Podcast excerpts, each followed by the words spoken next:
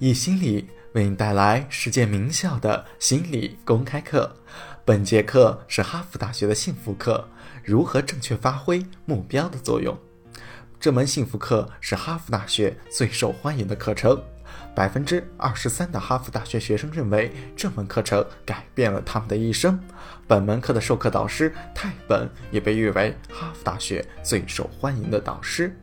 下面课程开始。我们接下来的课程要谈一下目标的重要性，以及目标是如何帮我们处理压力、处理拖延问题。我们如何变得更加有效率？如何快乐地提升效率？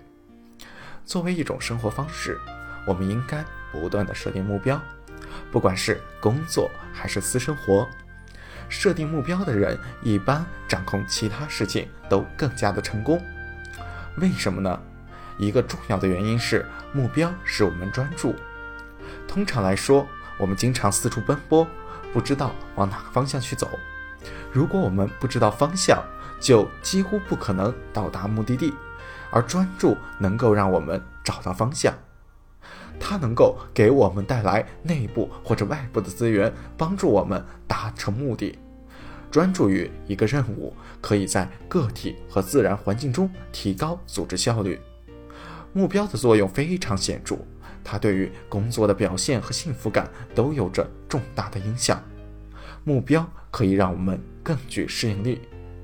如果我们设定了目标、任务，或者是我们在意的事情，以及我们想实现的事情，目标让我们更加的成功。跟积极信念发挥作用的原因一样，有信心就代表着我们相信我们会得到某种事物。罗克·班尼斯特宣称，他能够打破四分钟的一英里记录。爱迪生曾经说过，到1879年12月31日，他会发明出电灯。设定目标有助于成功，因为我们的思维不喜欢内部和外部的不一致，而希望能够实现统一。如果我们相信一个目标，对外宣告这个目标，那么外部事物就会趋向于和这个目标实现一致。虽然并不会完全一致，但是一定更加有可能成功。想象一下，当你背着包在外面远足的时候，你遇到一堵墙、一个障碍物，你会怎么做？遇到那堵墙时，你有很多的应对办法。那道墙又高又长，其中一个做法就是太可惜了，然后掉头离开，或者说避开那道墙。还有一个方法是拿出锤子，试着把它敲碎。还有另一种方法，就是把背包扔过墙去。为什么？因为必需品是发明和创造的源泉。我需要我的背包，我需要它，而现在它在墙的另一边，我别无选择。我要么越过这堵墙，要么把它敲碎，或者是找一个路绕过这堵墙。突然间，我就想出了好几个办法，这些办法都是我之前没有想到的。目标起的作用十分的显著，而出于同一个原因，当你宣告目标时，例如我想买电脑，你就能发现到处都是电脑的广告，而你在以前从来没有看过电脑的广告。或者说你想买辆车，一时间你就会发现周围全都是这种车，你以前从来没注意过。为什么？因为通过大胆地提出疑问，我们在创造现实。你可能从来没有注意过公交车上的孩子，你没有看到他们。但是如果我设下目标，让你们数一下车上有多少孩子，然后孩子们就变得显而易见了，他们就在你的眼前。而在之前，你可能把他们当作不存在。这就是目标所起的作用。如果我宣布我要越过这道墙，我的问题就变成了要如何越过这道墙。而不是去想这是否有可能。这个简单的问题开启了无数次机会，有很多我之前没有发现的机会。突然间，墙上的一个洞出现在我的眼前；突然间，我发现一把从来没有看到过的锤子就在我的旁边。必需品是发明创造的源泉。如果我们问对了问题，就能够开启无数的机会。另一个发挥重要作用的东西是言语的力量。言语创造了世界，言语赋予了事情额外的意义。当我们宣布目标对我们的重大意义时，就更有可能实现概念和构想之间的关联，也就更有可能成功。在我们想象我们的目标时，我们的脑海中创造出一幅画面，而我们并没意识到该想象和现实之间的差距。目标让我们更加容易实现现实和理想的统一。Mary 是个卓越的登山家，曾经带领着苏格兰探险队前往喜马拉雅山，曾经登上了珠穆朗玛峰。他在他的书中写过他的旅行经历。他说，在所有创造的过程中，都有一个基本的真理：无数优秀的创业和计划都因为忽视它而夭折。那就是，当一个人全身心的投入时，就会触动冥冥的天意。很多帮助他实现目标的事情都会出现。如果他不决定投入一切，这些都不会发生。这样的决定会带来一系列的事件，各种意料之外、对他有所帮助的事件、人和事物。这完全是他之前没有想到的。从歌德的诗文中，我深有体会。无论你能够做到什么，或者梦想什么，大胆去做吧。勇敢带来智慧、魔力和力量，它是如何起作用的，我们不得而知，但是它确实存在。就好像你打算买台电脑，就会看到很多关于电脑的信息。投入也是同样的道理，我们投入了很多好事情，就会接踵而来。我们开始发现外部和内部的资源，会发现一些之前没有看到的事情。因为我的问题变成了我怎样才能够成功，然后那些我们曾经忽略的事情就变得清晰起来。我们有能力成功，比以前更有可能成功。接下来说一下正确理解目标。被正确理解的目标会让人感到幸福。这里我强调的是正确理解。为什么？因为通过前几节课的学习，我们知道了。实现目标本身并不会带来更多的幸福，得到终身职位会让我有短暂的幸福，但很快就会回归到基础水平线上。中了彩票或者赚大钱或者升职都能够让我得到短暂的幸福，但这并不会带来长期的持续的幸福。那么，什么能够真正带来幸福呢？充分的去理解目标的正确作用，要明白。不是实现目标给人带来幸福，而是拥有目标给人带来幸福。目标真正的作用是解放我们，让我们享受当下。这是什么意思？还是拿远足举例子，你并不知道你要去哪，没有目标，心中没有方向，你就不太可能享受旅程，因为每分钟你都在左顾右盼。不知道是否错过了什么。如果你知道要去哪了，你有方向感了，你就会被解放，你就更有可能享受美好的旅程，享受路边的鸟语花香。想想你们的生活，很多时候你们不知道何去何从。很多现在听课的人，你们并不知道你明年会去哪里。现在对于大多数人来说还不是问题，但是一阵子后。你会想知道你的前方到底在哪里？因为当你专注于某件事情时，你会有更加清晰的方向感，你会变得更加的开心。这就能解释为什么很多人退休之后变得不太的开心。尽管他们多年来一直期盼着退休，但是他们真正退休后却变得闷闷不乐。那些退休后更开心的人，他们给自己设定了目标。或者是上一门课，或者是学习新知识，或者是和亲人朋友们更多的相处，他们都有一个目标，而不是说让我们享受生活吧，顺其自然。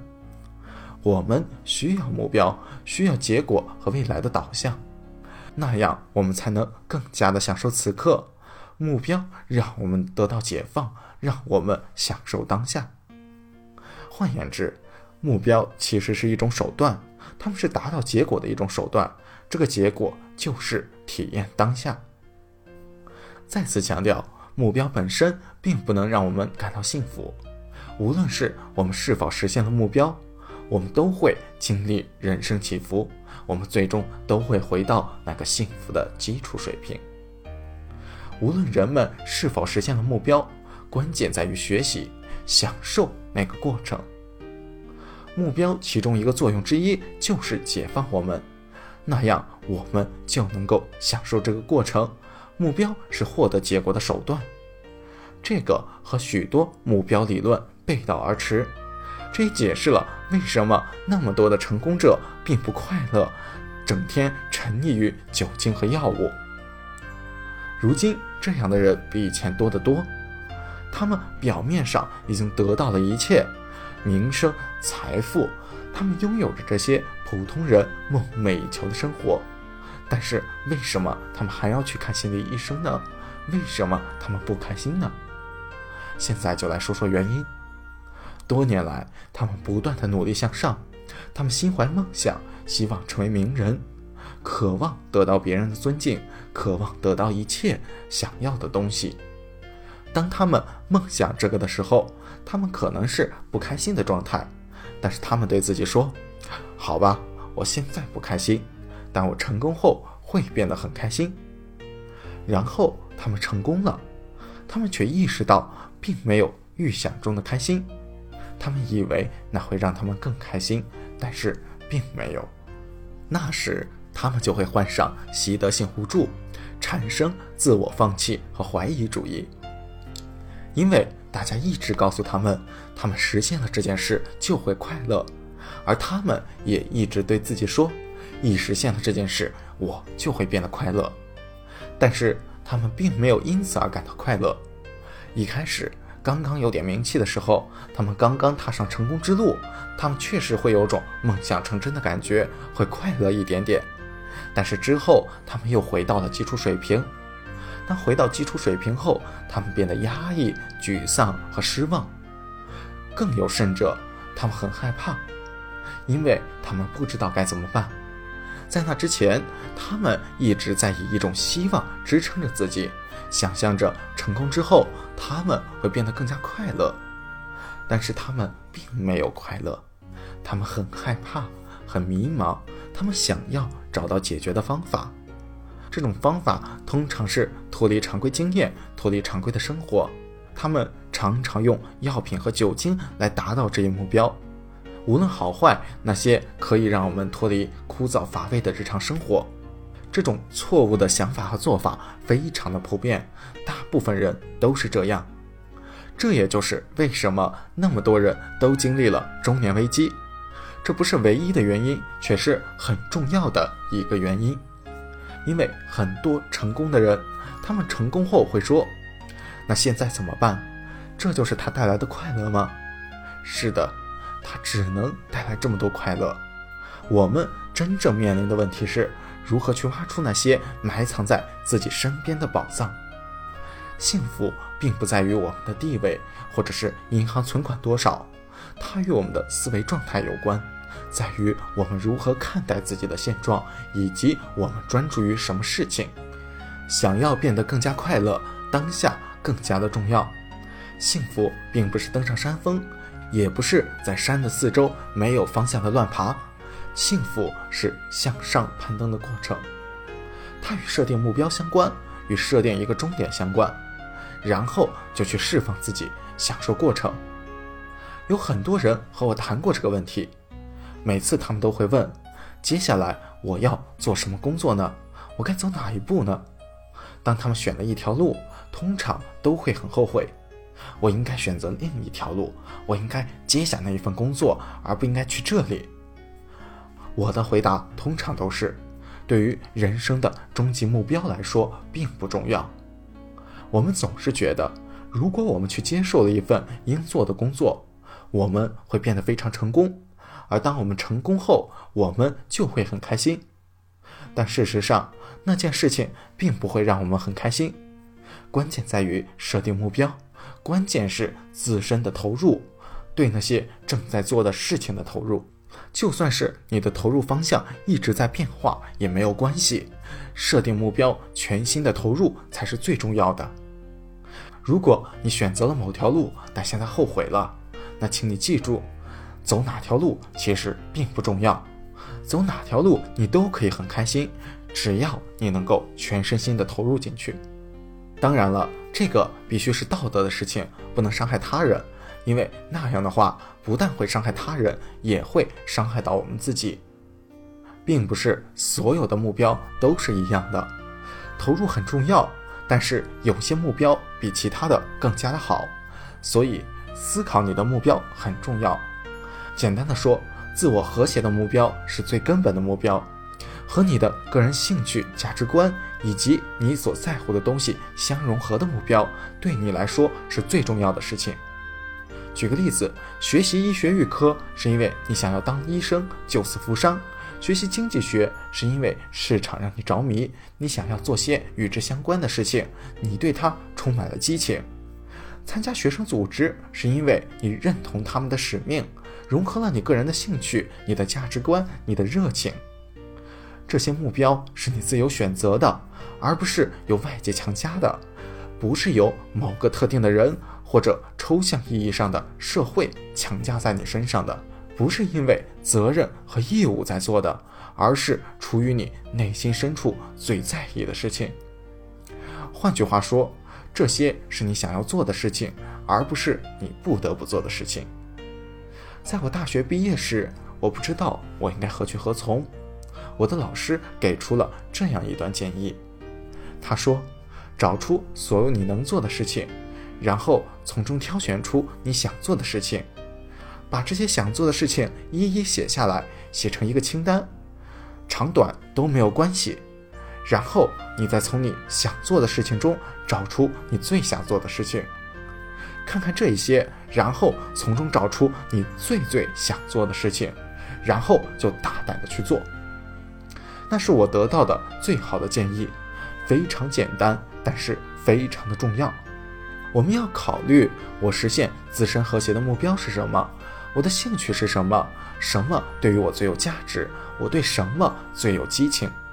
多思考我想要做什么，而不是说我需要去做什么。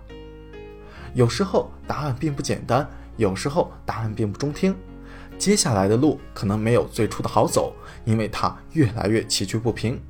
它让我们去做一些困难的事情，这其中充斥着别人和环境所创造的困难。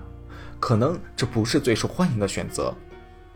我在书中谈到的一个问题就是，我认为幸福的重要组成部分是精神性。精神性是指对于重大意义事情的感知。因此，如果我发现一些极具意义、极其重要的东西，意义非凡，我就对它有了一种精神性的体验。为什么对我意义重大呢？什么对于我很重要？要记住，选择什么。往哪个方向走并不重要。如果我选择的东西是自我和谐的，和我个人的目标和使命是相符合的，我就会过上很好的精神生活。反之亦然。无论我们选择什么，自我和谐的目标是最重要的。我真的相信世界会变得更美好，不仅是个别的地方会变得更美好。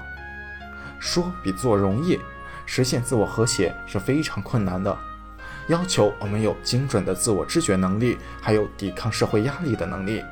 那种压力有时会把人迫向错误的方向。我们要抓紧去完成那些自己想实现的目标，因为人生实在是太短暂了，短暂到我们完成不了我们必须做的事情。人生的长度仅够我们去做我们想做的事情。越早开始，我们想做的事情越好。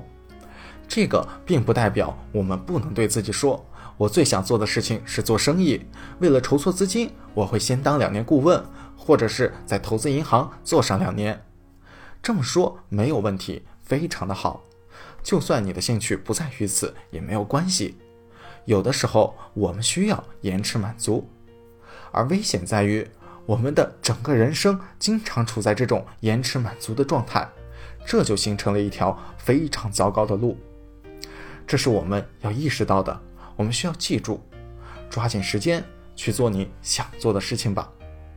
听课虽易，讲课不易，欢迎点赞、订阅、打赏我们。下节课程我们将带来如何面对压力。谢谢你祝你幸福快乐。